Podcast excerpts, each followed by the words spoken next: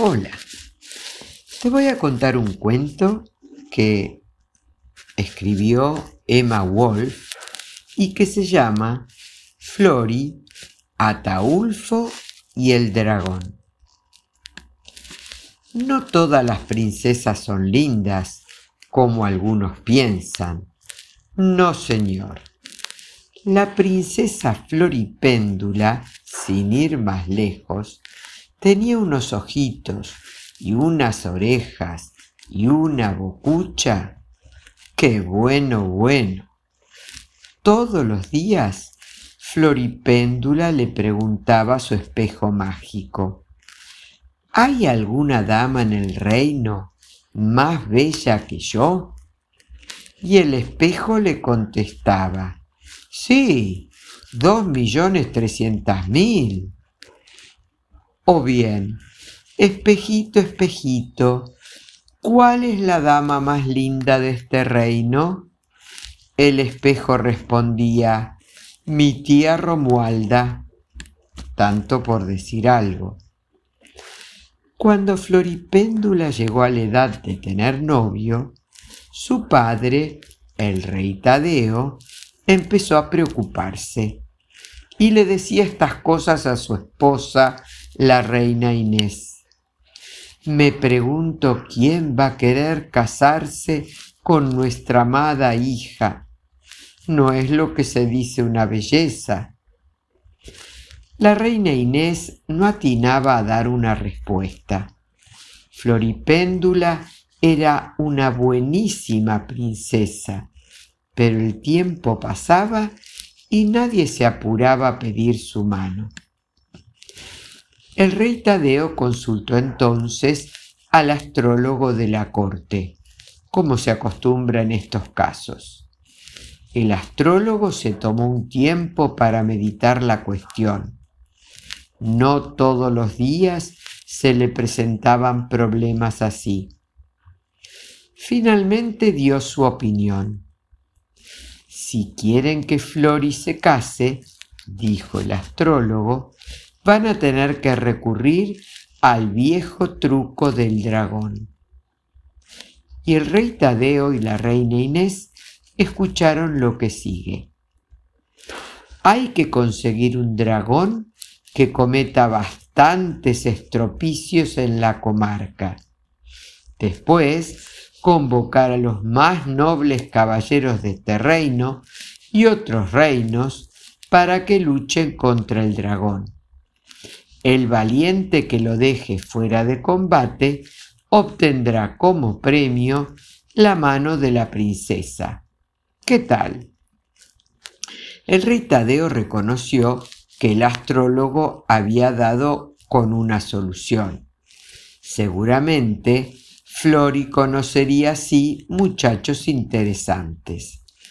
Sin perder un minuto, el rey llamó a sus ayudantes y ordenó manden a mis seis mejores caballeros para que consigan un dragón adulto. No importa dónde tengan que ir a buscarlo ni a qué precio. Los seis hombres más valerosos del reino partieron al día siguiente para cumplir la misión. Durante varias semanas no dieron señales de vida los dragones no abundaban por aquellas zonas y habían tenido que viajar lejos.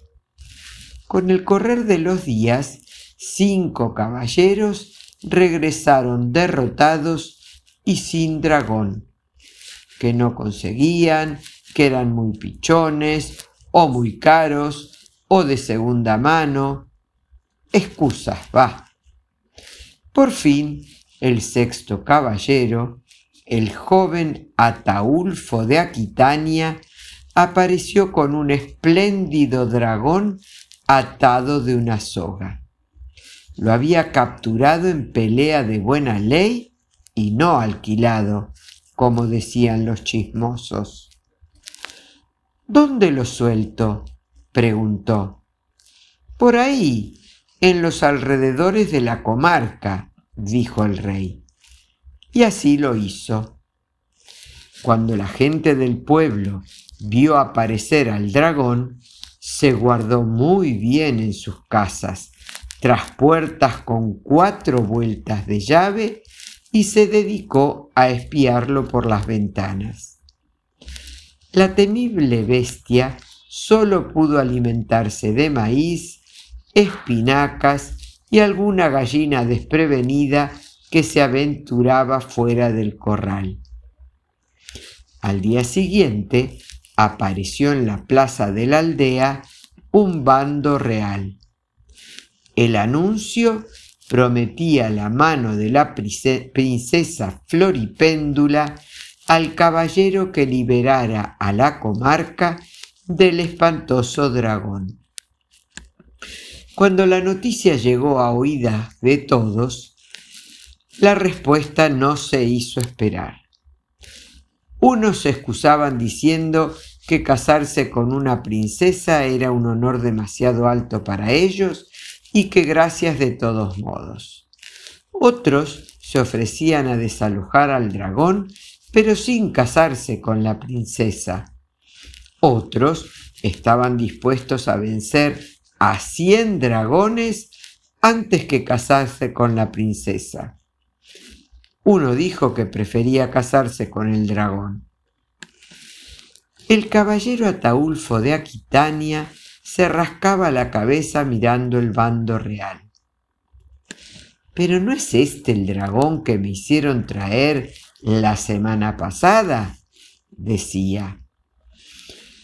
Aunque a Ataulfo nada de eso le importaba, porque, sépanlo todos de una vez, estaba enamorado hasta el caracú de la princesa Floripéndula siempre le había parecido la más hermosa de todas las princesas de la tierra, y la veía así porque la amaba, la amaba de verdad. Hasta entonces, Ataulfo no había hecho más que suspirar por ella como un ventilador. Ahora tenía la oportunidad de convertirla en su esposa. Pero lo mejor de todo es que Flori también amaba a Ataulfo. Y si no, ¿por qué dejaba caer pañuelos desde su balcón cada vez que él pasaba por abajo? Temerario como era, Ataulfo de Aquitania marchó contra el dragón. Era la segunda vez que se enfrentaban. El dragón le tenía un fastidio atroz Acá estoy, lagartija agrandada, le gritó Ataulfo, y le tiró tres o cuatro espadazos con buena suerte. El dragón le contestó con una bocanada de fuego que chamuscó las pestañas del valiente. Se entabló entre los dos un combate durísimo. Horas y horas duró la pelea.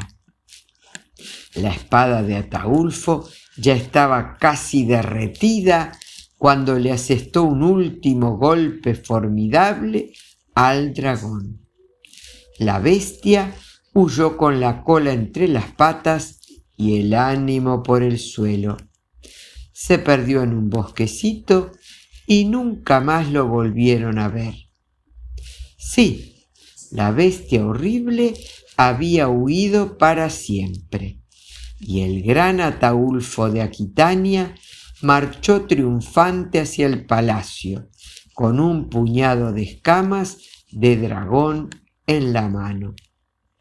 El rey lo recibió en la escalinata con toda su corte. Las trompetas sonaron. La princesa Floripéndula ofreció su tímida mano al caballero y Ataulfo se la besó tiernamente, como hacen los héroes enamorados. Una semana más tarde, Floripéndula y Ataulfo se casaron. Tuvieron siete hijos, siete principitos. Eran todos iguales, iguales a su padre y a su madre, que aquí entre nosotros se parecían bastante. Todos tenían los mismos ojitos, las mismas orejas, la misma bocucha. Fueron muy felices. Créanme. Espero que hayas disfrutado de este hermoso cuento de dragones. Que tengas un hermoso día. Que Dios te bendiga.